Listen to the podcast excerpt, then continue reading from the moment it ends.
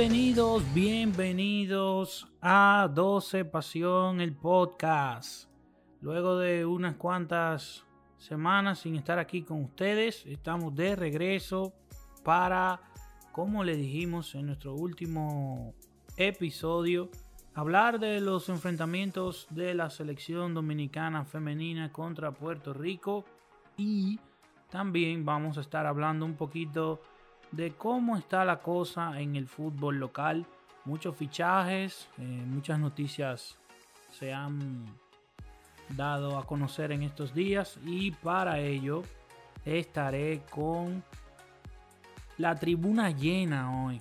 Hoy vamos a estar con nuestro equipo completo. Conmigo estarán el señor goleador Jonathan Faña, el señor de los datos Ángel Ruiz, el chico más popular de Moca y de todo Twitter, el señor Luis José Paulino, y la dama de nuestro equipo, Julián. Eh, bienvenidos muchachos, ¿cómo están? ¿Cómo se sienten el día de hoy? Nos sentimos bien, eh, hay mucha noticia en el fútbol dominicano. Tenemos noticias de selección, noticias de clubes, noticias de fichaje, noticias de incidentes. Eh, buenas noches a todos. Todo un placer estar compartiendo con ustedes y por primera vez junto con Guilaine mi amiga y hermana.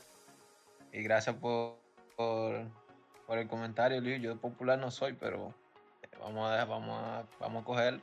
No te hagas. Que las redes hablen. No te hagas. Un placer estar de nuevo aquí con ustedes y escuchar a Luis José también ahí. Buenas noches, buenas noches, mi gente. ¿Qué lo que? ¿Cómo estamos? Vamos con bomba en el día de hoy. Sobre todo vamos a presentar a la señorita de allá de los rascacielos de Montreal señorita Lemor. Con nosotros, el goleador oficial de nuestra Pocha 12 Pasiones, el señor Ángel Ruiz. Sí, sí, sí, sí, sí, cómo no, cómo no, llegó el perdido, el tipo que lo estaban cuatro esquinas, lo cogían por aquí, lo tiran por allí, lo cogen allí, lo llevan a comer mofongo, lo llevan a la iglesia y lo ponen a ver desde el estadio Don Boco para el polideportivo, al gran trabuco que Moca está armando para ganar la liga, el señor Luis José Paulino. Y sí, sí, sí, cómo no, de la gran manzana, de la gran ciudad de los Estados Unidos, nuestro capitán en jefe, el señor Elijú Castillo en mando. Jonathan se parece mucho a Pachá. Jonathan, tú pudieras dedicarte a presentador de la televisión. No, le hagas eso. Jonathan, Jonathan más limpio y depurado. empezando el programa y ya te pasaste. Y tú no quieres que yo te tire bomba, ya te pasaste. Oye, ¿con quién tú me estás comparando? Con el Pancha. Oye, Saba. Pero, pero tú le dijiste los otros días que era de Cibao. Eso es casi lo mismo. Eh, señor. Eh. Nada, vamos a darle con lo más reciente que fue los partidos amistosos de nuestra selección femenina y vamos a, a dejar que eh, Lemustre se, se desplaye ahí y, y, Ángel, que yo sé que ellos son nuestros expertos en esa materia. Y, y nada, vamos a ir aportando todo. Eh, ¿Qué le parecieron esos, esos encuentros en general? Eh, no sé cómo quieran quizás hacerlo con por, partido, el primero, después el segundo. Eh, pero en general, ¿qué, ¿qué, impresiones les dieron? En los partidos de la selección dominicana de fútbol, femenina mayor, budos. estos partidos, tenemos que decirlo claramente, eh, generaron muchas expectativas porque el año pasado la selección femenina suplente tuvo un gran papel. Entonces, hay una expectativa que, oye, eh, el equipo nosotros femenino es mejor que el masculino, eh, tú vas a ver, es cierto que nos faltan jugadoras, pero yo siento, la gente sentía que iba a ser algo diferente. Entonces, eh, vi el primer partido, o sea, vi el primer partido. en el principio del primer tiempo vi que estaban tratando de sacar la pelota larga al, centro, larga, larga siempre, con modalina, larga al centro, y ahí se intentaba hacer algo. Tengo que decir que realmente esa estrategia se me, por momento, el partido se me pareció mucho al de la selección mayor masculina contra Puerto Rico. Y dije, bueno, esto, es una calcomanía de ese juego, me parece demasiado. Esperemos que no. Luego ellos cambiaron los planteamientos, empezaron como a intentar salir con la pelota controlada, y vino el penal eh, a Puerto Rico. Ese penal, o sea, perdón, el penal fue en el primer tiempo. Eso fue un penal que el origen, muchas personas tal vez no se den cuenta, y es la falta de comunicación entre la central y, y el portero, una defensa y, el, y la portera Odalina, que las dos van al balón, ninguna lo logra tomar y ya cuando la pelota le llega a la otra defensora, la número 15 creo, le da en el brazo, pero es que ya hay, hay una distancia donde uno puede reaccionar y tú tienes tus manos y ahí digo, bueno, su brazo le dio y eso fue penal. Pero para mí ahí hay un, un problema de comunicación. El equipo en el primer partido lo veo así, pues, no sé, eh, se vio un poco perdido y se intentaban las cosas. Veía a Winifred Santa desbordando centro, veía a Mia Senjo desbordando centro, pero los centros no le llegaban a nadie. Entonces, había muchas intenciones y muchas ganas, pero las ideas como que no estaban claras. Luego, en una presión, porque eso sí se vio que el equipo por momentos hacía una presión alta, en una presión de esa, recuperaron un balón, le cayó a mi Asenjo, gol. Ahí se va empate. Y se puede decir que sí, que el empate fue justo en ese primer partido. pero el estilo de juego en el primer partido por lo menos quedó a deber y en el segundo decayó mucho porque entonces se lesiona Mía Senjo. Con la lesión de Mía, el equipo pierde bastante. Eh, pierde su principal referente ofensivo. Y no han, no han dado declaraciones todavía de qué tan grave fue la lesión ni nada de eso. Pero Esperemos que no sea nada de gravedad y, ella pueda seguir. Ahora, ¿qué pasa con, con el equipo en ese segundo partido? Al no tener su principal referente ofensivo, pierde como la brújula en el ataque. No, no ves como que intenten generar, ve, no, no se organiza porque la pelota tiene que fluir hacia el frente. Eh, porque si nosotros empezamos a tirar del heroísmo, que ha sido una historia muy, muy recurrente en la selección, en la selección masculina, tirar del heroísmo y de las habilidades de un jugador, el, el, equipo no va, porque los equipos no se pueden construir alrededor de una sola persona. Eso no, eso no va a llevar a ningún lado. Entonces, la, vi bastante floja, la vi más floja. En el segundo las cosas no mejoraron. Eh, yo esperaba más, a pesar de que nos faltaban jugadoras, yo, yo esperaba más, aunque también entiendo un poco, porque la mayoría de esas jugadoras tienen tiempo sin jugar.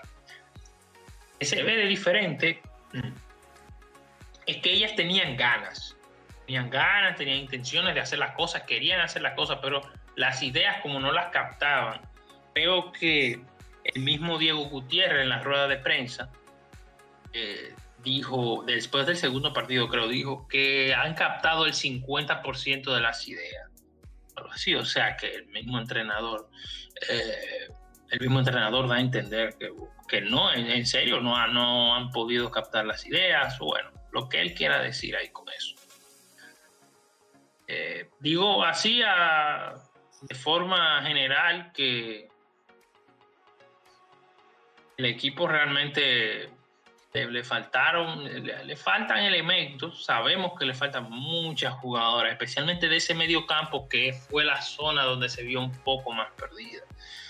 Eh, y, bueno, es que no había muchas cosas, el segundo partido se pierde por 0-2, ya al final un segundo, hay un penal, penal inexistente, la falta fue fuera del área Sí, porque sí, porque Pacheco realmente hizo el quite limpio, pero vamos a ver, se encuentra la pierna de ella como que se encuentra con la pierna de la jugadora de Puerto Rico. Eso fue fuera del área, eso fue un invento del árbitro, ese penal, eso fue un invento, eso se lo inventó. Porque el contacto incluso se ve dudoso. De hecho, tan dudoso, yo lo digo, que es el penal, que la misma jugadora de Puerto Rico se para después de que cae. o sea, la jugadora de Puerto Rico se para y va a buscar la pelota, porque la mayoría de los jugadores, cuando hay un contacto en el área, eh, y se quedan ahí tirados y reclaman, y bueno, uno ha visto el fútbol. Pero bueno, eh, como bien vi un comentario de Guilain y de otras personas, Pacheco se puede ir tranquila. Ella hizo esa entrada lo mejor que pudo, en verdad. Y bueno, eh, ¿Merecíamos algo más en el segundo partido? ¿Un empate? No lo creo. Yo creo que incluso un 0-1 hacía un poco de justicia. En Puerto Rico no fue que hizo la gran cosa. Pero sí se, ve la selección necesita más trabajo. Bueno, eh, poco que agregar en base a lo que dijo Ángel y también eh, más allá de las ideas que ella había compartido en el artículo para, para 12. Eh, coincido bastante con lo que él plantea.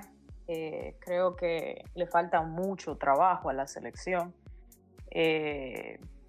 Además de lo que Ángel dijo, creo que hay algo que es muy importante que, y es que la selección no debe de aferrarse a solamente un sistema táctico que se vio, independientemente de que hubieron cambios eh, de jugadoras en cuanto a sus posiciones dentro de la cancha, se salió a jugar con un mismo sistema táctico y, ahí tú te das cuenta también que es cierto que si no todavía no han captado las ideas o van, por ejemplo, como dijo Ángela, un 50% de lo que el técnico quiere que ella puedan interpretar dentro de la cancha, se hace difícil también trabajar con otro sistema táctico, pero eh, se queda claro que, hay que trabajar mucho, que esos cambios que se hicieron dentro de la cancha se, eh, fueron importantes, eh, empezando por el cambio de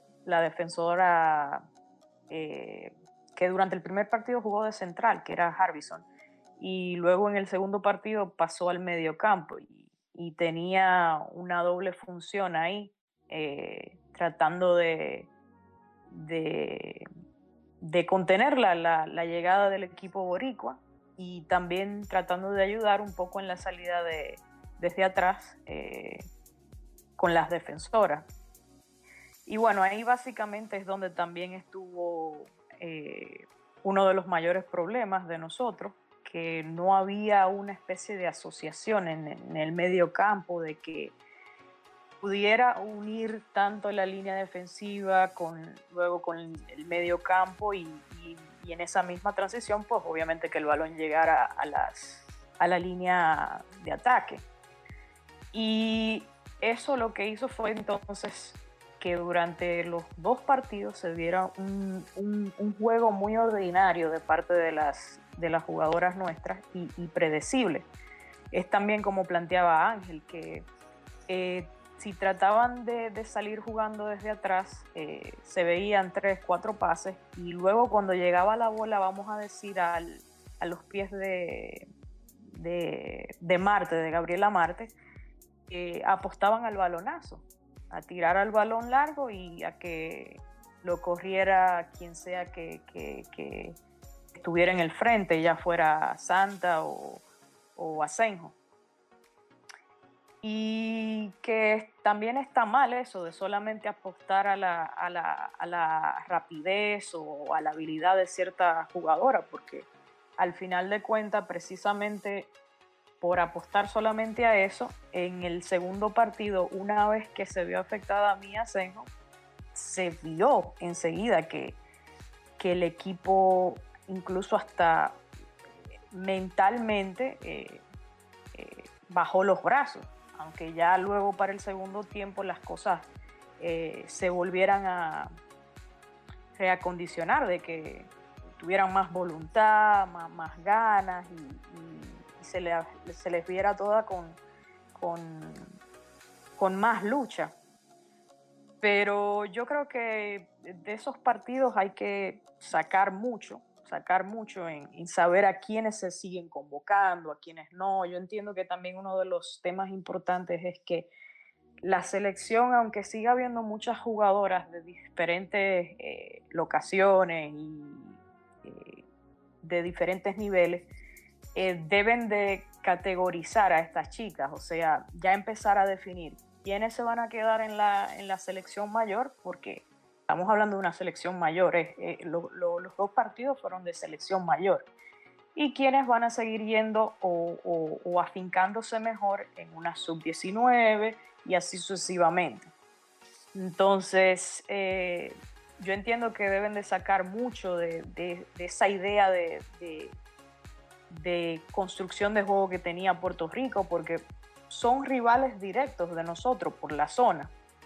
Y eh, empezar a, en los circuitos que tengan, sean, porque se sabe que son cortos, o sea, nunca van a tener más de dos semanas para eh, practicar y poder... Eh, hacerles llegar la, idea de lo que el técnico quiere, eh, hay que trabajar mucho en lo, en, lo, táctico, porque las chicas a nivel técnico, eh, eh, muchas de ellas, por lo menos de las que se vieron, porque hubieron otras que, que ni siquiera tuvieron minutos, se vieron que, que tienen material, o sea, tienen tanto el portento físico como la buena técnica, lo tienen, tanto para, para ser ofensivas como también al momento cuando les toca ya defender, pero a nivel táctico, eh, tanto cuando tienen el balón como cuando no lo tienen, es algo que, deben de, trabajar mucho porque la, progresión en el juego de ataque no se veía en la, cancha. Y, ya uno lo entiende y, y, ya uno le queda claro que habían jugadoras importantes que no estaban pero si no están, también tienen que trabajar con, con, las que ya están. Y eh, no me voy a ir o no me voy a decantar tanto por el, tema físico, porque se sabe que, era un tema en contra, pero yo entiendo que independientemente de ello, eh, al final ellas se, plantaron fuerte y, salieron adelante. Eh, así que, no sé, eh, muchas cosas por, trabajar de ese cuerpo técnico. Y entiendo que sí, de, esa, de, esas dos, de esos dos partidos y de todas las jugadoras que sí pudieron tener minutos de juego, eh, se puede sacar una lista que, de jugadoras que, que, sí representen a la selección mayor, pero definitivamente deben de, de, sumar otras, porque hay algo que también no, no, no se vio en, en, en, ninguno de los dos equipos, y es como la, la cadencia al tigueraje dentro de la cancha, o sea, ser un poquito como vivo, más de la cuenta a veces que cuando uno vaya a jugar contra selecciones mayores, se va a encontrar con esas cositas también. Y precisamente como son dos selecciones jóvenes, de muchas jugadoras jóvenes, esas cositas no se ven en la cancha todavía. Y ahí es donde también entonces, bueno, que, tomen jugadoras que sean de, más edad y que le puedan inyectar también esa referencia dentro de la cancha. Y, que es importante en, todas sus líneas, o sea, no es solamente que sea la capitana, sino que también es bueno que, sea en la línea defensiva, en la línea del medio campo y así sucesivamente. Eh, creo que básicamente el, equipo está ahí y el resto que, no entre dentro de esa camada, pues también entonces ponerla eh, dentro de, de los grupos, las categorías, selecciones que le corresponden para que se sigan adaptando, que sigan viniendo las concentraciones, que, sigan aportando también lo suyo y así sucesivamente. Sí, porque tenemos el, inconveniente y como hablábamos en el, en el anterior programa, de que en el país no tenemos eh, la liga profesional, ni siquiera una liga amateur o quizás algún torneo eh, femenino en donde la mayoría de esas jóvenes de la selección puedan mantenerse en ritmo, además de la que están fuera, que es así por el tema eh, universitario y todo lo demás, se mantienen jugando. Eso puede, eso puede ayudar un poquito a ese grupo de, jugadoras, como bien tú mencionas, eh, de que se segmente y así se puedan mantener activas, puedan seguir yendo a la selección y que no se saquen a un costado y más nunca pues se vuelvan a llamar o se pierdan porque hay jugadoras y jugadores que quizás no están en su mejor momento y si se mantienen jugando pueden progresar.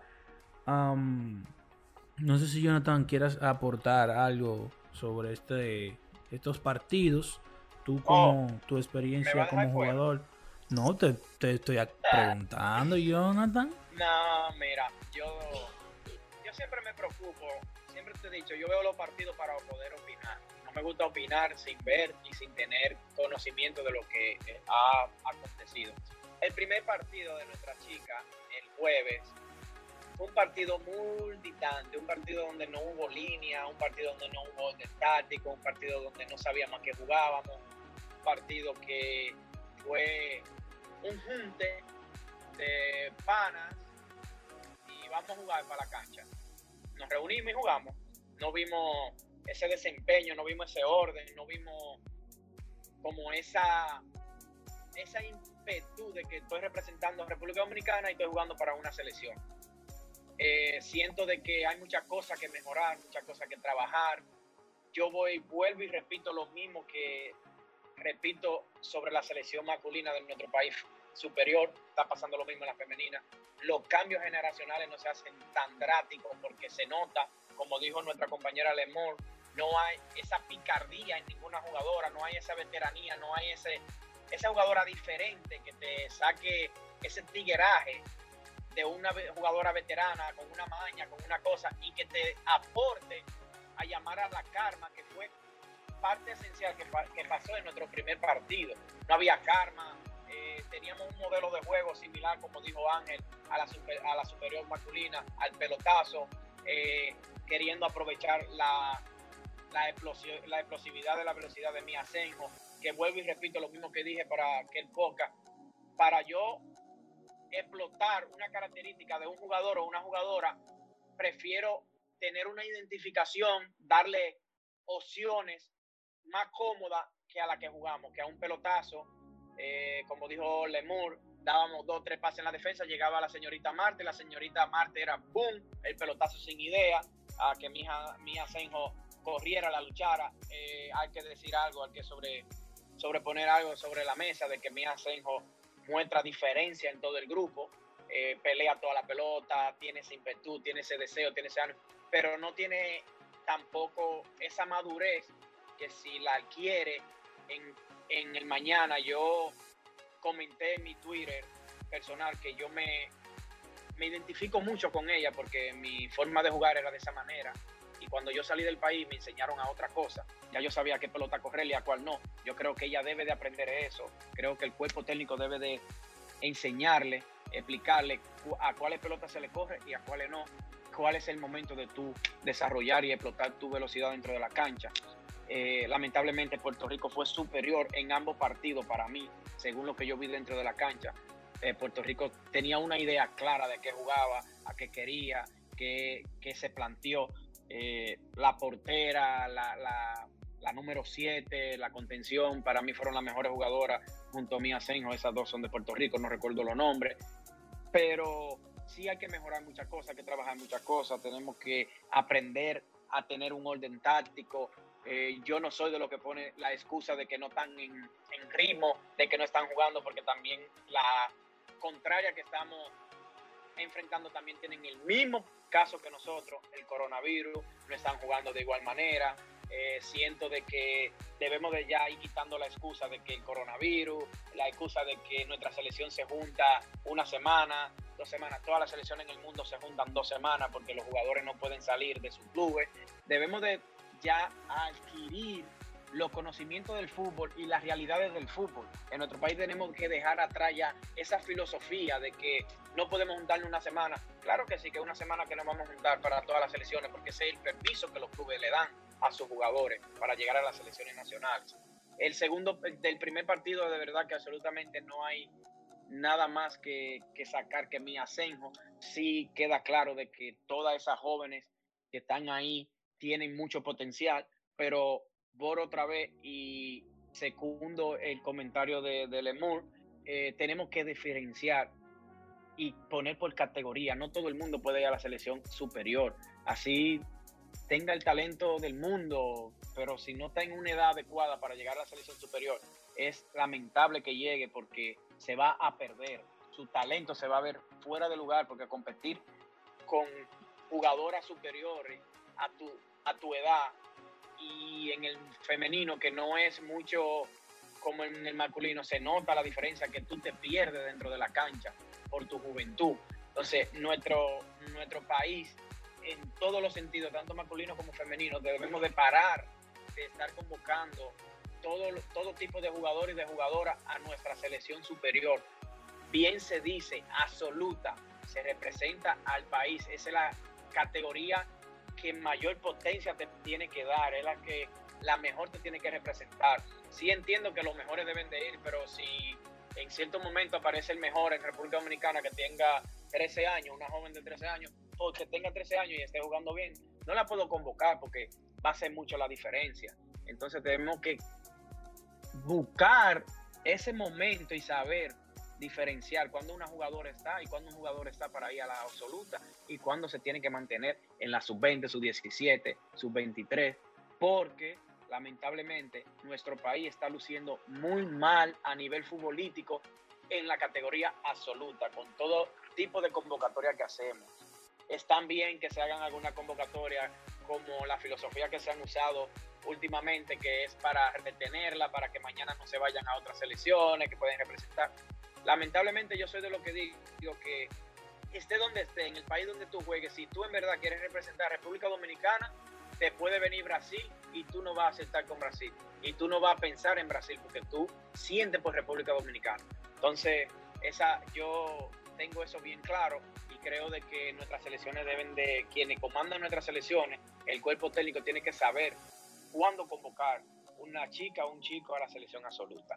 Sobre el segundo partido, fue un partido peor que el primero, porque perdimos nuestra mejor jugadora, a Mía Senjo. Cuando Mía Senjo sale del partido ya no sabíamos a qué jugábamos, ya no teníamos visión, ya no teníamos control, ya no teníamos ese ímpetu como de querer jugar ni, por lo menos el pelotazo, porque ya no teníamos la jugadora diferente que era Mía Senjo.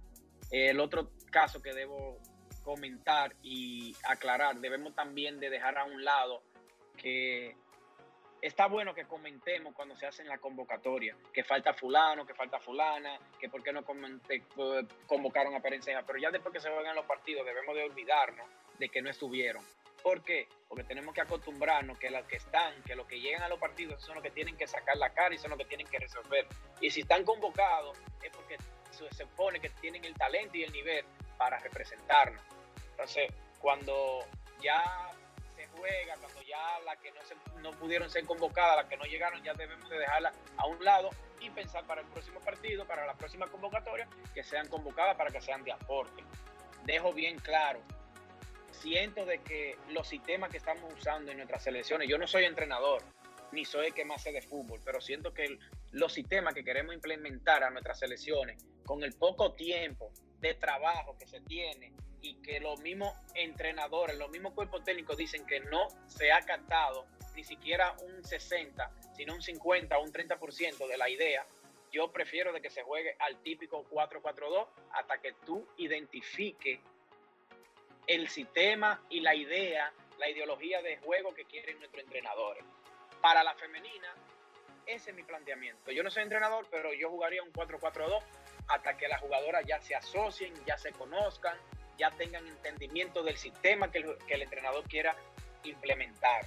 Y con la masculina ya esos son temas para otro podcast porque hoy estamos hablando de la, de la chica. Así que esas son mis aportaciones o dos partidos.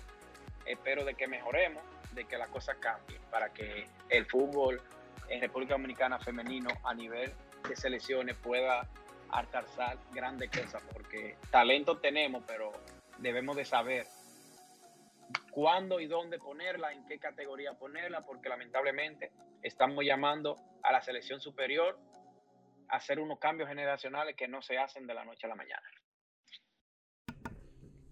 Paulino, ¿tienes algo que mencionar? Sí, voy a comentar algo a brevedad, porque ya lo han abarcado todo, que es lo que comentaba Guilén y España y, y Ángel, abarcó todo, todo el tema, pero sí había un comentario que quería hacer con respecto a la selección femenina. Y es algo que no, no me... Es bueno de ver, porque la verdad eh, eh, es con respecto a mi asenjo.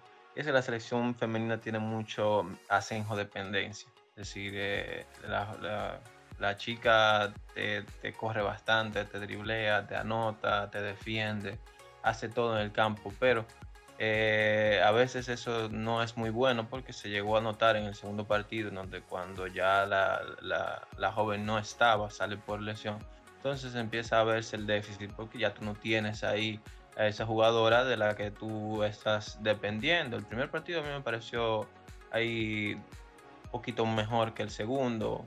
Los dos fueron tanto pasables. El segundo, ahí hubo mucho que, que mejorar, pero eh, viéndole el, visto positivo a esto, hay que destacar que para eso son los partidos amistosos, para eh, mejorar en, los aspectos que te has equivocado y yo entiendo que eh, hay mucho, mucha tela por donde cortar para futuras competencias en las que, van a tener el fútbol femenino. Ya para. Eh, dime, dime. Eh, otra cosa, no sé si esto habrá otra ronda de, comentarios de Lemus, de Guillén, eh, pero hay algo que tenemos que ver. Teníamos con mucha ilusión por el proceso de, lo, lo, que hizo la sub-20, ¿verdad? Pero hay que señalar algo. ¿Qué pasó antes de ese papel de la sub-20? Se hizo un trabajo de un año completo, porque eh, Kenneth Ceremeta era el entrenador de la selección y vamos a decir que era entrenador de prácticamente todas las selecciones, la tenía bajo su manto. Inició un proceso de visoría, de tryout, de entrenamiento, de búsqueda de talento alrededor del país que derivó al final, derivó primero la conformación de grupos de las selecciones y luego terminaría explotarse con lo que es la liga femenina. Entonces se crea la liga femenina y eso se habían jugado seis partidos. Eso tuvo la consecuencia de que ayudó a desarrollar, estoy totalmente seguro, una buena parte de esa selección, porque yo recuerdo que la selección era una especie como de mitad y mitad. O sea, mitad era local, la otra mitad era de Estados Unidos.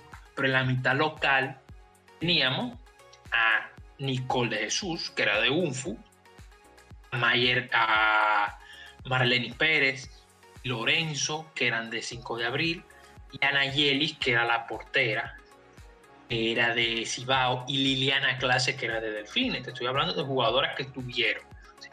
¿Tú crees que hubiese sido lo mismo si no tuviésemos tenido esos procesos que hubo para la selección continuo, de microciclos de, y todo eso? En ese tiempo y que terminan derivando en una liga femenina, que muchos dicen que no era profesional y yo, miren, póngala como ustedes lo quieran poner, la liga, porque ahora quieren, yo siento que sí fue algo como que se armaría la carrera y todo eso, pero quieren demeritar un poco la competencia. Esa competencia, si no, o sea, esa competencia lo que significó para muchas jugadoras deriva en eso. Por eso yo siento las personas tienen que ver en aquel momento lo que pasó, de cómo tener un proceso de un año completo con las elecciones y de también tú tener una competencia para una selección que no era, no era sub-20, pero de ahí salió mucho talento para la sub-20. Esas dos cosas juntas dieron un resultado. Yo quiero que se tome en cuenta para cuando la gente diga, ¿y cómo vamos a lograr? Y yo, ¿cómo? Bueno, tenemos un año, entrenamos, las elecciones se toman en serio, hago un microciclo aquí, pero claro, los microciclos tú los haces porque tú tienes una competencia detrás y tú estás viendo que hay jugadoras que tú la quieres probar en el entorno de la selección. Aprovecha la fecha de amistoso, creo que para femenino es en abril la próxima Se debería, podemos jugar en- con Haití, por ejemplo, dos partidos, ningún problema. Pero para tú aprovechar eso, tú necesitas, y lo digo, un trabajo serio con las selecciones, como el que se hizo, y también se necesita una competencia. Y diría, bueno, que van a hacer una liga de desarrollo, yo, pero esos 19, o sea, no, no todo, eso se, se serviría para una parte de la selección.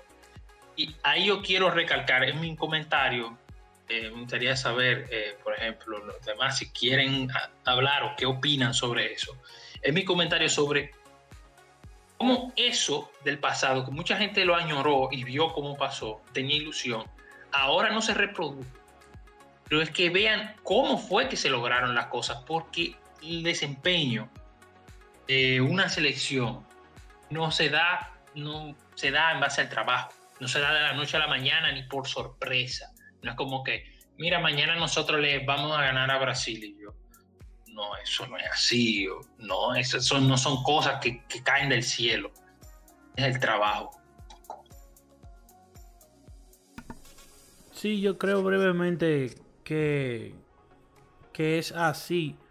Ah, Por eso iba a preguntarles um, qué ustedes creían que era lo que estaba haciendo ahora en general la Federación de Puerto Rico, que quien fue nuestro rival ahora en, en este poco tiempo, en masculino y en femenino, y en ambos nos ganó. Teniendo en cuenta que Puerto Rico tiene tiene una, una liga que no es profesional como la nuestra, no tiene esos equipos jugando en competición en la zona. E independientemente de que sus jugadores algunos jueguen en el fútbol eh, de Estados Unidos, universitario y eso. Pero hay que ver cómo están trabajando ellos y cómo están haciendo las cosas. Eso es como tú lo mencionas, Ángel. Si tenemos un trabajo previo en cuanto a visoría, crear un grupo y todas esas cosas, se pueden dar mejores resultados. Por ejemplo, a esas muchachas que, que ya quizás tuvieron o que por ahí deben de andar los récords de que estuvieron jugando en la liga. El entrenador pudo hacer un microciclo con esas eh, primero, quizás, o hacerlo más extendido de lo que ya se hizo.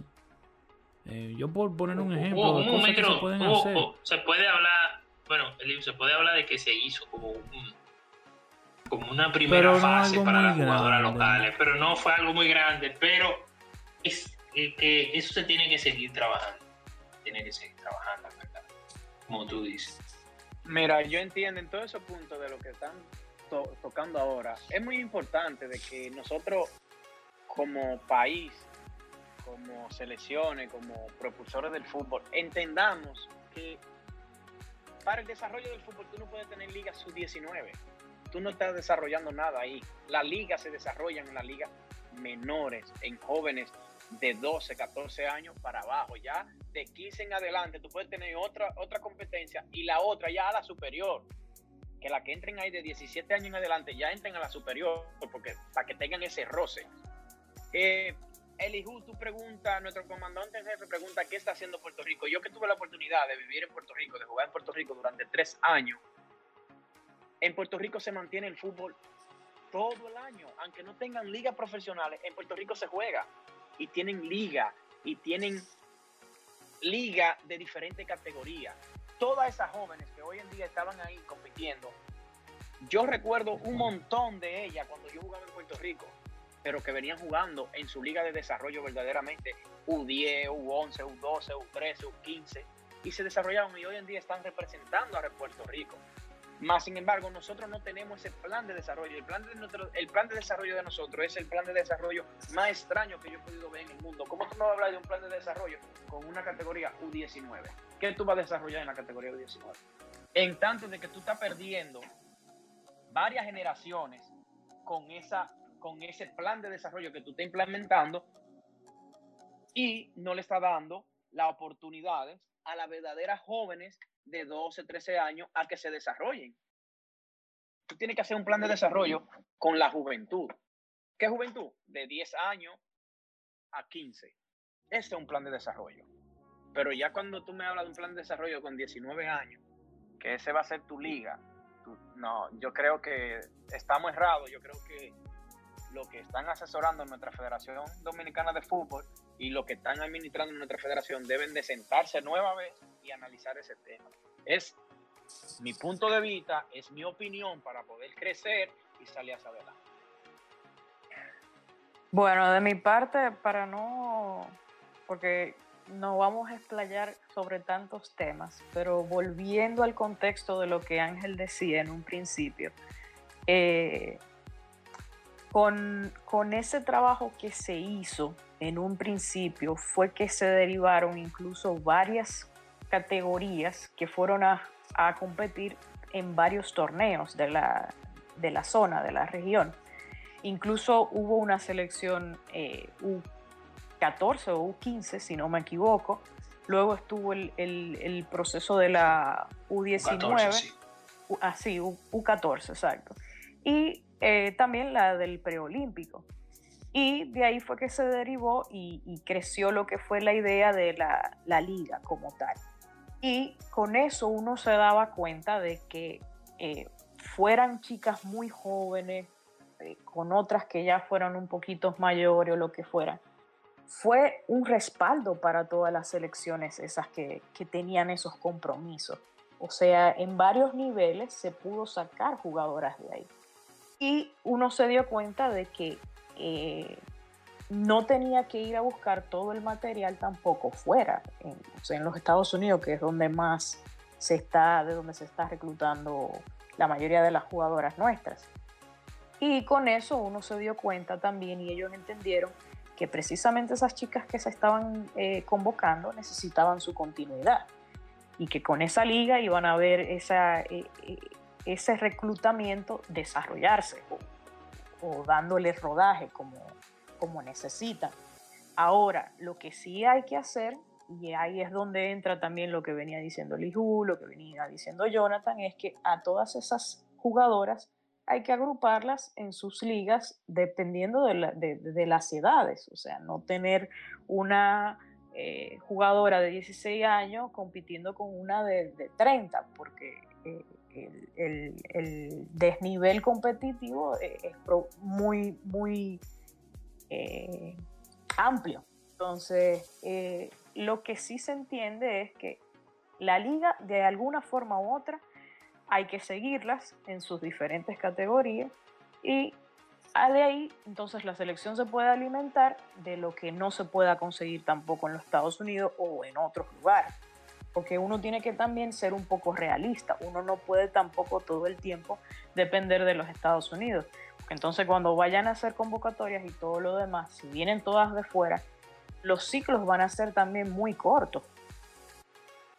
Si ustedes se fijan, hubo una, un ciclo de dos semanas, primero con las locales y luego vinieron la- la- la- las del exterior, pero esas que estaban trabajando en el primer ciclo fueron precisamente también de toda esa camada que vino desde la liga y desde el proyecto anterior que se estaba trabajando desde hace un año, como dijo Ángel, con, con Kenneth Vermeta. Entonces, ahí ese proyecto que se hizo, prácticamente hay que volverlo a, a reinstaurar y a seguirla, darle seguimiento y hacerlo precisamente con las ligas de las que se estaba mencionando eh, Jonathan en todas sus cate- categorías. Y de ahí que sea precisamente ya el, el semillero de, de- de jugadoras mixtas, tanto locales como de los Estados Unidos o de donde sea que vengan. Eh, sí, um, Paule, eh, no, ¿tú quieres comentar algo de eso? ¿O está bien ahí? No, está bien. Ok. Am, ¿Ustedes saben cuándo la selección tiene los próximos compromisos, la femenina? Eh, amistoso todavía no he confirmado, Pero, pero en- a final de año competición formal. estamos, no, eh, competiciones formales a final de año. Está proyectando lo que es la Copa Oro, clasificatoria Copa Oro eh, femenina. Con eso, sí. Yo creo que esa es la competencia que Bueno, o tenemos. sea, y sí, el año pasado, el año, Escúchame Ah, que te interrumpa. En agosto nosotros sí, sí. tenemos la- las elimi- eliminatorias del Mundial Femenino U17. Lo que pasa es que yo creo que. un momento. Yo creo sea, que el este mundial, el mundial sub-17 se suspendió, ¿no? O lo corrieron para el año que viene. Ah, ok, la- lo corrieron, porque se supone que las eliminatorias empezaban en agosto de, del femenino sub-17. Y en, en septiembre se supone que empezaban la del, las del grupo U20. Yo y creo ya que en octubre es que empieza la de mayores.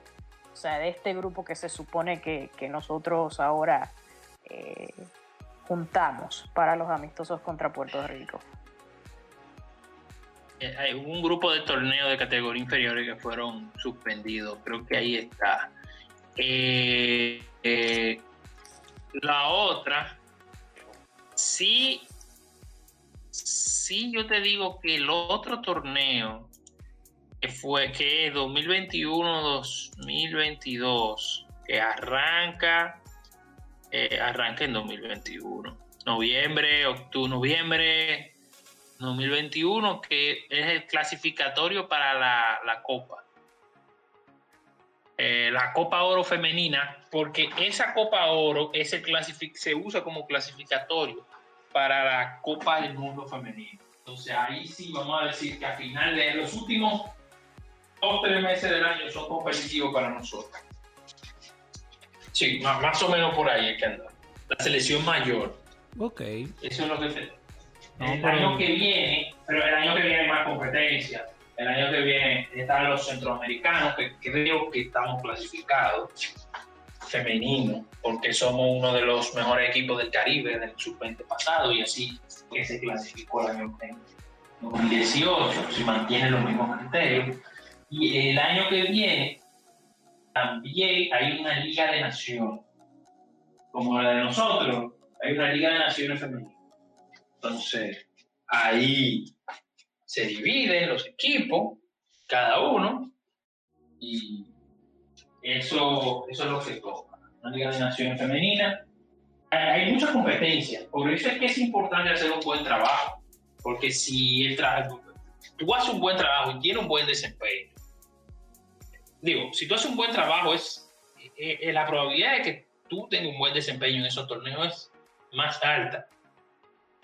Pero para eso hay, hay, hay que jugar amistoso. Jugamos dos amistosos. Teníamos, la selección mayor femenina tenía como seis años que no jugaban amistoso. Tenía años, años que no jugaban amistoso. Y casi siempre se juegan amistosos, han jugado amistosos como preparación a torneos. Estos son, creo que los primeros amistosos que se ven que no fueron preparativos como para un torneo, como que el mes que viene tenemos un torneo, no. Un amistoso aislado y espero que este año tengamos por lo menos eh, dos amistosos. Aspiro a dos, no, no aspiro a mucho, dos amistosos. O sea, por lo menos dos amistosos, dos, vamos a ponerle cuatro, porque de dos a cuatro amistosos antes de llegar a la competencia a. Bueno, ojalá que sí, que se pueda. Que se pueda tener un mayor eh, número de encuentros y actividades en cuanto a fútbol femenino. Creo que hemos abarcado, ya tenemos bastante de lo que podíamos hablar de lo que fueron estos partidos amistosos y todas nuestras impresiones. Entonces, ahora vamos a hablar un poquito de cómo está la liga, el ámbito local. Hay muchos equipos que se están moviendo bastante. Ya se empezaron a activar como, como es de costumbre. Eh, ya casi falta un mes y algo para que inicie el torneo. Entonces ya los equipos comienzan a, a decir quién viene, quién, quién se va. Y algunos empiezan a activar sus redes, etcétera. Entonces, um, vamos a comenzar con, con el equipo de, de nuestro querido compañero Luis José Paulino, que está tirando bombas, bombitas y bombazos todos estos días. El equipo de Moca, que está on fire, como dirían. Yo hice un pequeño recuento aquí de, de los movimientos de Moca.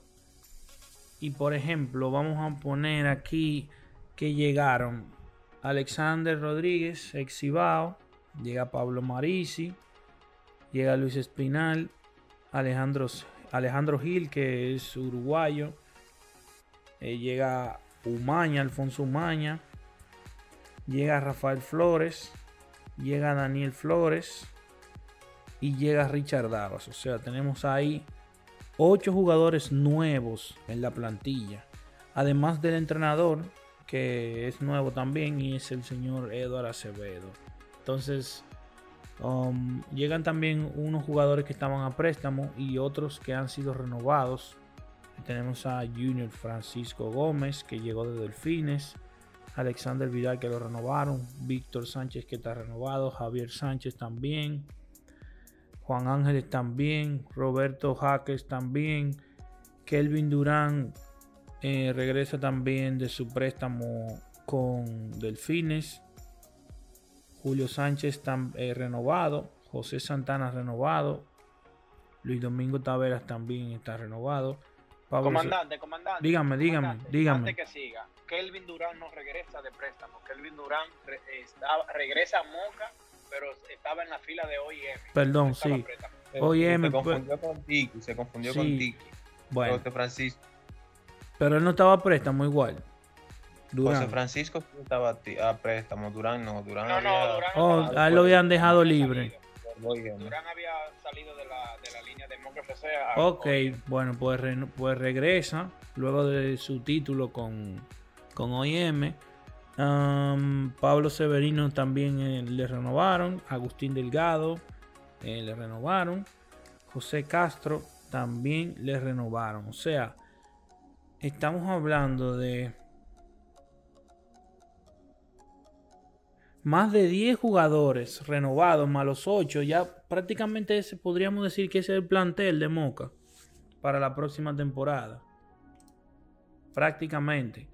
Y, con, una plantilla casi nueva. Sí, y realmente con los nombres que está presentando el cuerpo técnico y la directiva encabezada por Quique, um, Moca es uno de los amplios favoritos, solo de nombre. Pero es como dice Jonathan siempre, hay que ver qué pasa cuando tú pongas a todos esos jugadores en un vestuario, cuando tú lo pongas a entrenar, cuando tú lo pongas en la cancha, hay que ver cómo Eduardo Acevedo eh, hace funcionar a todas esas a esas piezas porque no es fácil y menos con, con apenas un mes y algo de trabajo. Pero de que ilusiona esta, esta plantilla de Moca ilusiona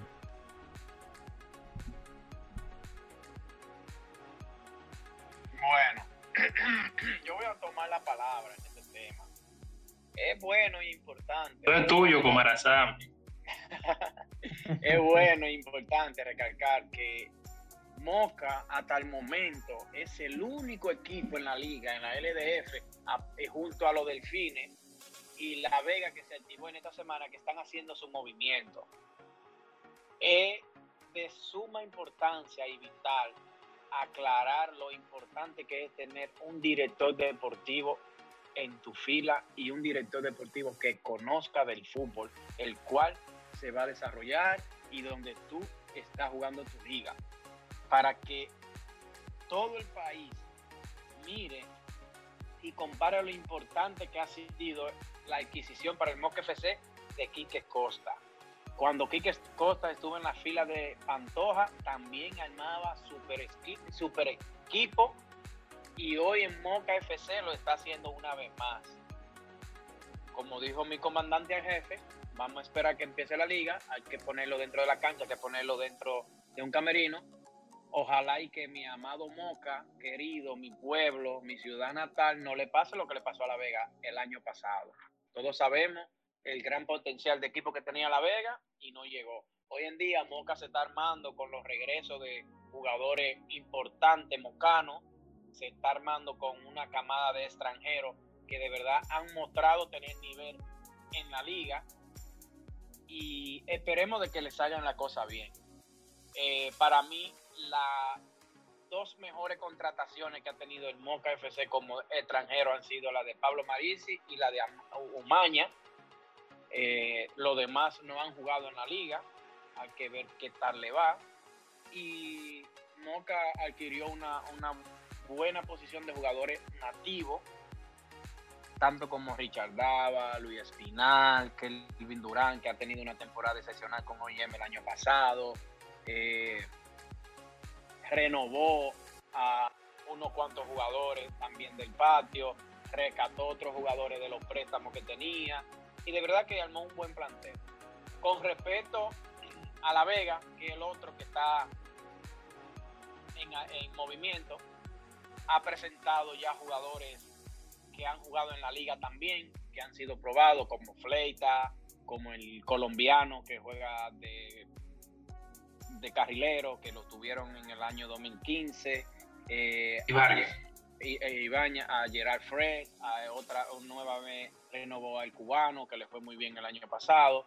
Eh, no hemos visto renovaciones más que la de el jugador que renovaron por cinco años, que se me va el nombre ahora, el jovencito. El Raven de la Rosa. Raven de la Rosa, de los jugadores nativos. Simplemente han, han dado su renovación, pero es bueno que se activen. El otro equipo que se ha mantenido activo y de verdad que súper activo es los Delfines. Contrató un jugador que delumbra a los fanáticos dominicanos, pertenece a la selección nacional, al señor Carlos Heredia. Eh, viene de quedar libre por allá por Polonia, donde jugaba. Eh, no se sabe en realidad cuáles fueron los términos que estuvo con el equipo, porque nuestro fútbol sigue en pañales y en pampe. Nosotros no damos noticia de nada, no informamos a la, no informamos a la prensa, no informamos a nada. ¿Cómo y por qué se dan esa contratación y cómo llegan esos jugadores a nuestro fútbol? Eh, sería de vital importancia de que se informe la llegada de Carlos Heredia, de que explotemos la imagen de los futbolistas dominicanos, de que lo demos a conocer, de que tengamos esa presencia, de que lo volvamos ídolo para nuestros jóvenes que vienen creciendo. De verdad que lo define. Eh, ellos, perdón que te interrumpa, eh, según me dijo el señor eh, Catrín, ellos este jueves van a hacer una presentación formal, no sé si de la plantilla o de Heredia y van a pasar un, link por Zoom, así que hay que estar atento a eso. Sí, yo vi que ellos pusieron que iban a hacer una presentación formal del jugador, pero cuando tú presentas a un jugador es simplemente presentarlo con la camiseta, que vaya al campo de juego y haga una cuanta potadita y ya se presenta. Yo hablo de dar las informaciones, de tener al tanto a la prensa, al fanático, volverlo ídolo, porque sin más que decirte y ponerte un punto, Carlos Heredia ha sido un jugador que ha estado en la selección en los últimos años, ¿verdad? No ha tenido tanta participación, o sea, no ha tenido un largo, una larga trayectoria en nuestra selección, pero sí ya acumula unos 6, 7 partidos y sería bueno que lo diéramos a conocer como ídolo, que los jóvenes se identifiquen con él. ¿Entiendes? Al igual Moca FC, que identifique a Richard Dava, a Kelvin Durán, a, a Juan Ángeles, a Julio Sánchez, a, Jonathan Faña también. A todo eso, no, Jonathan Faña ya pasó esa etapa. Eh, que lo identifiquen, que sean ídolos, que no de que vamos a representar nuestros jugadores, a darlo a conocer, que el país conozca de nuestros jugadores. ¿Por qué? Te digo esto, porque en el país de nosotros, los fanáticos piensan que el fútbol existe desde el 2015 para acá. ¿Me entiendes? Y eso es una falta de conocimiento futbolístico. ¿Por qué? Porque los directivos de nuestro país no se han dado a la tarea de explotar el jugador nativo. Yo te voy a poner una suma ejemplo para que tú veas. Tú llegas a la Federación Dominicana de Fútbol y cuando, eh, por ejemplo, cuando yo llegaba a la Federación Dominicana de Fútbol, lo que yo me encontraba era con una foto de Michael Bala, de Ike Casilla, de Messi, de Cristiano Ronaldo, a, mis, a mi federación, a mi selección ¿Por qué no encontrarme con una foto de Richard Dava, de Giancarlo López, de Carlos Ederia, de Tano Bonín, de César García Danco, de Hanle Martínez Gamusa, de Kelvin, de ah, Kevin Rodríguez, no, porque ya se cambió el nombre, Yo- ahora se me yo- va el nombre, de Jonathan, Jose Gómez. Entonces, eso nosotros debemos de cambiarlo, debemos de dar a conocer nuestros jugadores. Ese es mi entender. Tenemos una liga, pero si tú te fijas, en la liga tenemos, tenemos una liga y los jugadores nativos locales no salen en ningún anuncio, no salen en ningún, en ningún afiche en la calle, siempre los extranjeros. Yo no tengo nada en contra de los extranjeros. En, ojo. en- en la liga, en la liga tiene afiche. En la liga, mira, en la liga del 2015 teníamos afiches bien grandes, Oye, totototes, patrocinados por la. LDF, y todos los jugadores que salían en esos afiches eran extranjeros. Esa es la liga del 2015. Ah, eh, mira, déjame decirte algo antes de que siga. Espérate. Mira, Jarabacoa, y tú dijiste eso y me acordé de algo. Yo vi unas fotos de Jarabacoa, de las oficinas de Jarabacoa. Sí, y está Junior Mejía. Me quedé viendo y está la foto de Junior Mejía atrás. Ahora que tú mencionas eso, Pero ojo, me acordé de eso. qué bien por, por Jarabacoa, pero yo le exhorto a Jarabacoa, que ya empezó también a hacer movimientos de renovaciones de sus jugadores, le exhorto a Jarabacoa que tenga en esa oficina una foto del señor Junior Mejía más amplia, que mande a hacer un afiche, un verdadero afiche de ese señor que se merece eso y mucho más en nuestro fútbol. ¿Me entiendes? Porque el fútbol no existe desde el 2015. El fútbol tiene muchos años existiendo en nuestro país y debemos de darlo a conocer y debemos de dar a conocer nuestros jugadores. Pero por eso el que- Moca tiene que tener también la tuya, Jonathan. No, no, yo creo ya yo no ya yo no estoy en esa etapa. Mira, No, pero tú eres de la parte de la historia, Jonathan. yo soy parte de la historia, pero eh, acuérdate que hay un refrán que dice no todo el mundo será profeta en su propia tierra. Y yo no soy profeta en mi propia tierra. Entonces yo no soy santo de la devoción de, de los directivos de Moca. Entonces yo no puedo ponerme en esa plataforma. Eh, ¿qué, más, ¿Qué más me encantaría yo a mí que, que viniera Moca, los directivos de y, y, y- y llegáramos enlazar para crecer, para hacer crecer el fútbol, que seamos amistades y amistades verdaderas y simples. Yo no soy el que más sé de fútbol, yo vuelvo y lo repito, pero yo creo que mi larga trayectoria de 15 años jugando profesional fuera del país, eh, una trayectoria de más de 15 años jugando, representando a mi país en la selección nacional, me dio mucho conocimiento de fútbol y yo creo que yo puedo aportar muchas cosas al fútbol. Y yo vengo aquí a este podcast y hablamos y yo he entendido y mucha gente me lo han dicho que de lo que sale de mi boca es mucha cosa positiva y para aportar. Entonces, en nuestro país no aprovechamos nada de eso. Yo dije en un Twitter, dije el otro día, que en todas las selecciones debiera de haber un jugador, es selección nacional, que tenga conocimiento para que aporte esos conocimientos que tuvo en esos partidos jugado en el Caribe, que no todo el mundo lo aguanta, jugar interdiario y tener una buena recuperación. Y yo siento que los jugadores que hemos tenido una buena trayectoria, que tenemos un buen conocimiento del fútbol, debiéramos de llamarlo y tenerlo ahí en la selección para que aporten. Vuelvo y recalco, la, la lesión de la señorita Mía Asenjo, si hubiésemos tenido alguien en el cuerpo técnico con una veteranía, con, una, con un entendimiento del fútbol caribeño, que se juega cada dos días, cada tres días en las competiciones, yo siento que Mía Senjo no se hubiese salido lesionado. Hoy en día no tenemos conocimiento qué pasó con Mía Senjo y es por eso, porque nuestro fútbol todavía sigue en pañales. La gente, nuestros directivos, nuestros directores técnicos creen y piensan que informar que un jugador se lesionó, que padece de algo, es faltarle, es faltarle respeto. No, eso es tú darle su lugar, darle a entender a los fanáticos que el fútbol se está haciendo de la mejor manera. Ese Yo voy mi a hacer, sobre eso. escúchame que te interrumpa, No Jonathan. Quiero hacer un paréntesis sobre eso, último que mencionaste, que es sumamente importante. O sea, a día de hoy todavía yo no he visto ninguna información en redes de una parte médica de Mía Senjo.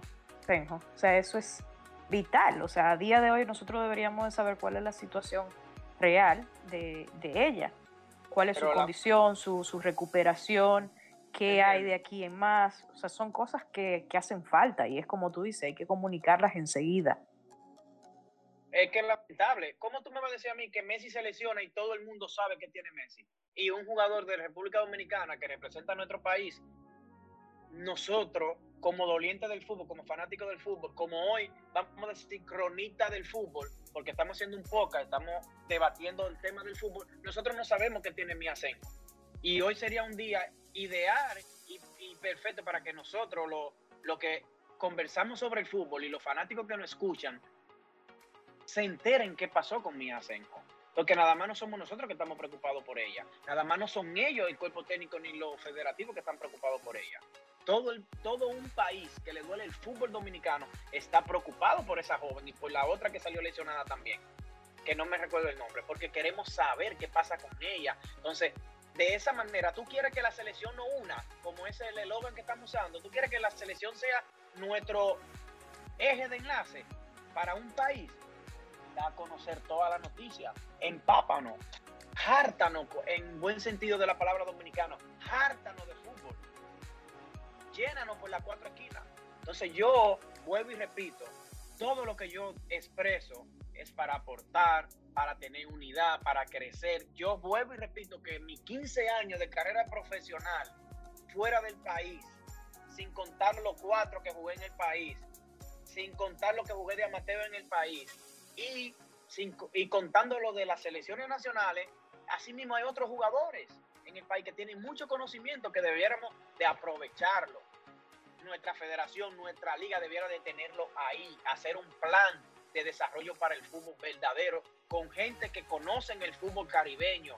Nosotros no podemos seguir en pañales, no podemos tener esa falta de hambre y esa falta de conocimiento. Mira, yo voy a decir algo por aquí que nunca lo he dicho y sí se lo ha comentado nuestro comandante en jefe. ¿Tú crees que si yo, suponiendo que yo fuera el presidente de la Federación Dominicana de Fútbol y yo tengo a Ángel, que ha sido un tipo que ha jugado 15 años profesional, que ha jugado, que ha representado a mi país por más de 17 años, yo no le voy a llamar a Ángel viviendo en los Estados Unidos y me voy a poner en contacto con él y le voy a decir, Ángel, yo quiero que tú trabajes como scouting de la selección para que tú me traigas esos talentos de, de Estados Unidos y tú salgas a verlo. ¿Qué mejor, qué mejor persona con conocimiento, por poner un ejemplo, que Jonathan Faña, que vive en Estados Unidos, que salga estado por estado a ver esos talentos que hay aquí? Te, lo va, te vas a elegir los mejores talentos y así te pongo a Gen Balterme, a que está en Suiza, te va a buscar los mejores talentos en Europa. No nos vamos a llenar de jugadores por llenarnos, por llamar, por convocar. No, vamos a elegir los verdaderos talentos que nuestras selecciones necesitan, tanto U13, U15, U17, U20, U23, superior, lo vamos a ver y lo vamos a explotar. Vamos, no vamos a estar llamando jugadores por llamar, no vamos a poner jugadores en las redes sociales que hoy apareció fulanito de tal que juega en el Madrid, hoy apareció fulanito de tal. No, si tú tienes conocimiento, fíjense, vamos a copiar de lo bueno, fíjense, ustedes nunca en la vida, nunca en la vida han visto a Brasil a, a, Alemania, a Inglaterra, a España, los scouting de, eso, de esas selecciones, ustedes, los directores deportivos de esas selecciones, de esos países, ustedes nunca lo han visto poniendo en las redes sociales que fulano de tal juega en China. No, si hay un jugador en China, ellos se van a China, lo estudian, lo analizan, lo ven y dicen, sí, el tipo está para ser convocado a la selección. Lo convocan para un amistoso, lo ven y si encaja para el sistema de juego del entrenador, listo, el entrenador le sigue dando su seguimiento. Ya el director deportivo hizo su trabajo.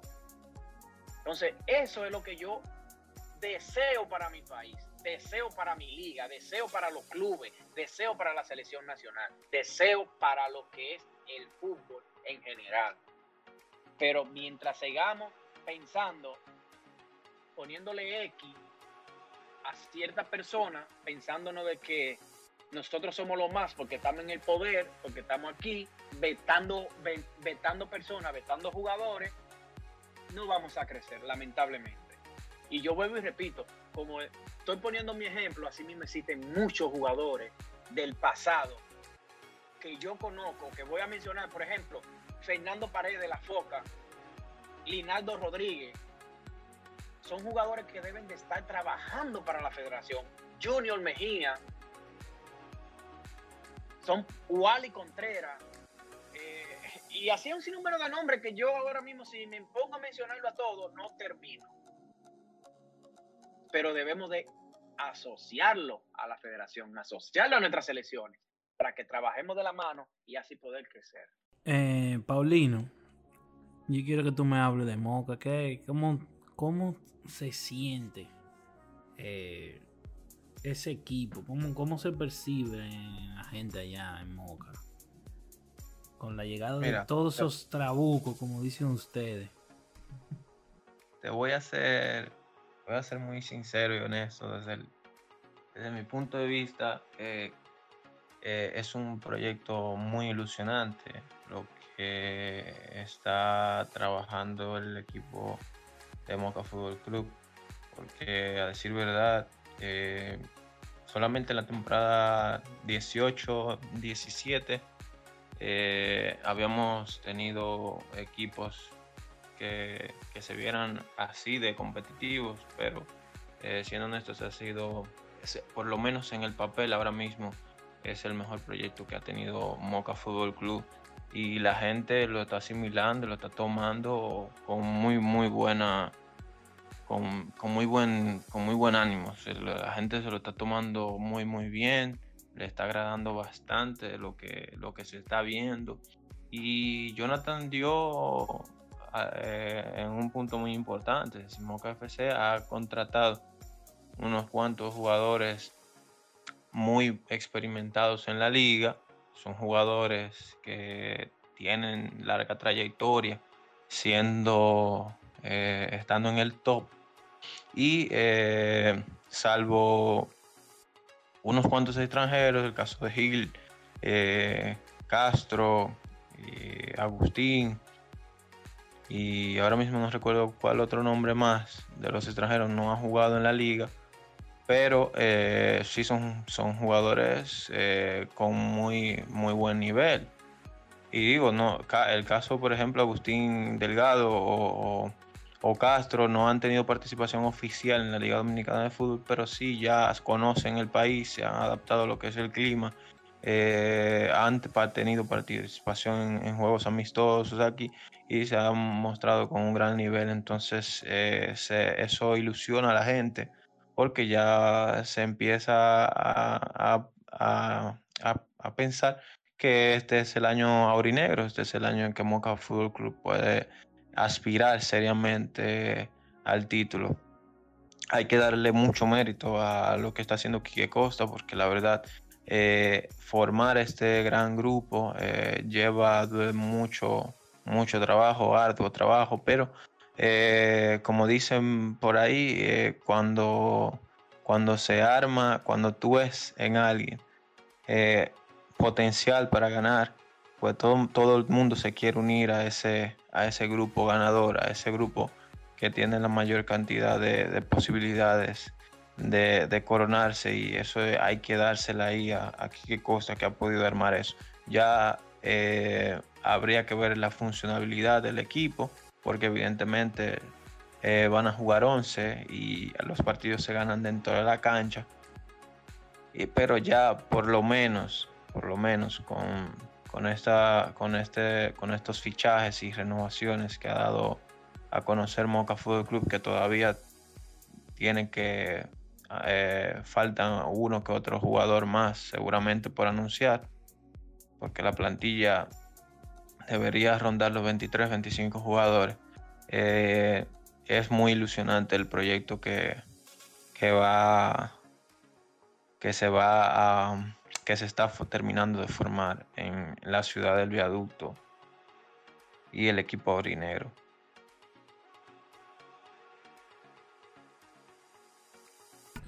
Sí, el equipo de Moca está, está bien.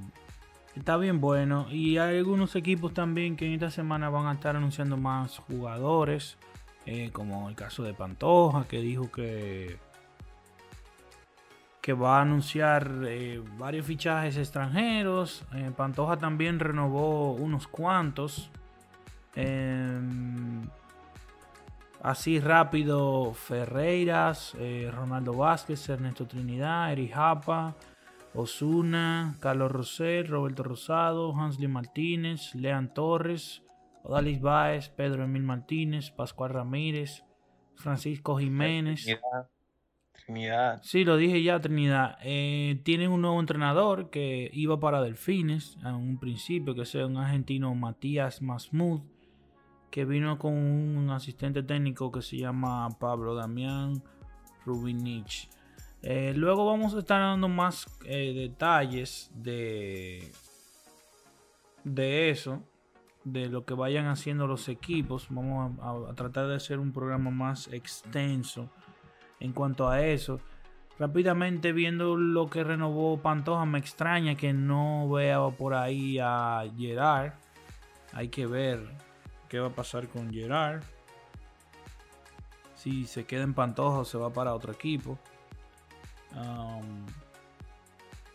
No sé, chicos, si quieren aportar algo más sobre esto que hemos hablado de, de último ya de los fichajes y de las... Está bien. Se ven ilusionantes los equipos, especialmente Moca, y qué bueno que todos ya están trabajando los fichajes. Bueno, vamos a ver cómo se mueve el fin de semana y, y ver qué podemos traerle para, para el siguiente episodio del podcast. Eh, gracias nuevamente. A... No se va a tocar el tema de Ronald Batista. Oh, pero yo acabo de preguntar si tienen algo más que aportar. Ya usted lo acaba de acordar. Diga, goleador. Dele breve, hay un pequeño resumen. ¿Qué es lo que está pasando con lo que pasó con el señor Batista que dejó al equipo de OIM? Anoche Ronald Batista tuvo una entrevista en el programa de Cardazo y de unas declaraciones bastante fuertes y muy comprometedoras. Yo siento de que declaró de que tuvo, cuando estuvo dirigiendo el, el, el, el equipo de, de, de los villanos. Te oye lejos, Jonathan. Que te escuchabas lejos. Ok, siento de que esas declaraciones que ha dado Ronald Batista no debió de hacerla de esa manera. Creo que debió de, si él tenía aspiraciones de seguir dirigiendo en la liga, no puede hablar, salir hablando así de un club, aunque dio declaraciones de que le agradecía a fulano y a fulano. Pero esas declaraciones son muy fuertes. Yo siento de que si eso en realidad sucedió, no lo pongo en duda, tampoco digo que sí o que no, pero si eso era es una realidad, él debió de ir directamente y poner una denuncia. Denunciar lo que ha sucedido, porque es una acusación demasiado fuerte cuando se habla de muerte. Yo le soto a Ronald Batista de que cuando regrese al país, porque tenemos entendido que están en los Estados Unidos, según la entrevista que hizo ayer, debe de poner toda la prueba que tiene en sus manos y hice y poner una querella sobre esa persona. Él no dio nombre de esa persona, siento de que debió de hacerlo porque debemos de cuidar nuestro fútbol y debemos de cuidar a toda la persona que rodea. Hoy le pasó a él, mañana le puede suceder a otro entrenador o a un jugador. Así que esas son mis impresiones sobre ese tema. Bueno, Ah. eh, de mi parte es lo mismo que dice Jonathan, que el present dice que no solamente, lo- bueno, claro, lo más grave es lo de la, amenaza de muerte, sino que también eh, el hostigamiento profesional y como al principio de la entrevista él dijo que eh, él no renovaba con OIM por un tema de eh, salud emocional, o sea, él no se sentía y hablando tú lo veías como él no se sentía bien con lo que había pasado con una o dos personas. Habla de una, habla de dos, que parece que le estaban haciendo un poco la vida imposible en OIM. Él dijo que él llevó como que él lleva las pruebas al equipo, pero que el equipo no hizo nada. Bueno, que Jonathan, eh, digo, que Ronald dijo al final, bueno, yo no voy a pelear esto, yo simplemente me voy y ya. O tal vez él pidió para la renovación o pidió que esa persona ya no estuviera. No le pudieron decir eso. Eso es lo que yo creo. Porque tocaba renovación y él tuvo su exigencia. Porque, vamos, tú fuiste campeón y llevaste este equipo a lograr su primer título. Nadie daba dos pesos por OIM antes de que Ronald Batista llegara. Pero bueno, eh, él, él exigió, no se, le, no se le podían, parece que no le podían cumplir eso y simplemente eh, decidió no renovar. Y él habló incluso de cosas que afectaron a su esposa y de cómo se quedó solo. Una historia bastante fuerte, que, se siente escuchar la entrevista que él da. Y la parte de que él, él dice que al final no denunció porque fueron unos mensajes que mandaron y él averiguó con la policía dónde eran, una historia medio rocambolesca. Pero al final, él lo que mismo que dice es como que él no cree, un pensar muy dominicano, eh, que aquí muchas personas no creen en la justicia y más cuando la justicia se tiene que hacer desde el pequeño hacia el grande. Tal vez, tal vez esté equivocado, tal vez debió proceder. Hay muchos casos recientemente donde personas bien asesoradas pero bien asesorada legalmente, ganan su juicio porque tienen su razón, se han visto cosas. Pero a lo otro que él teme, no solamente la justicia, sino a ser marcado por en el mundo del fútbol. Como bien dijo Faña en las intervenciones en este mismo programa anteriormente, aquí muchas veces se eh, vetan personas, se vetan eh, jugadores, eh, técnicos, o sea, se les margina, se les pone a un lado porque tienen X o Y opinión o porque se fueron en contra. Hemos visto personas que han sido eh, baneadas, se puede decir, de por vida. Eh, por la federación lo ha hecho, o, si lo hizo con un grupo de personas. Y, o sea, hay una, una cultura de la represión y de la, y de la retaliación, si podemos ver. Y tal vez a eso él le teme, más que a no poder tener algo la justicia.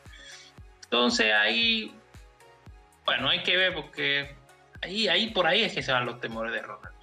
Yo creo que él debe hacer su investigación, debe hacer eh, la denuncia. Si él no quiere hacerla, bueno, ahí él siembra la duda para su parte, no quiere hacer la denuncia.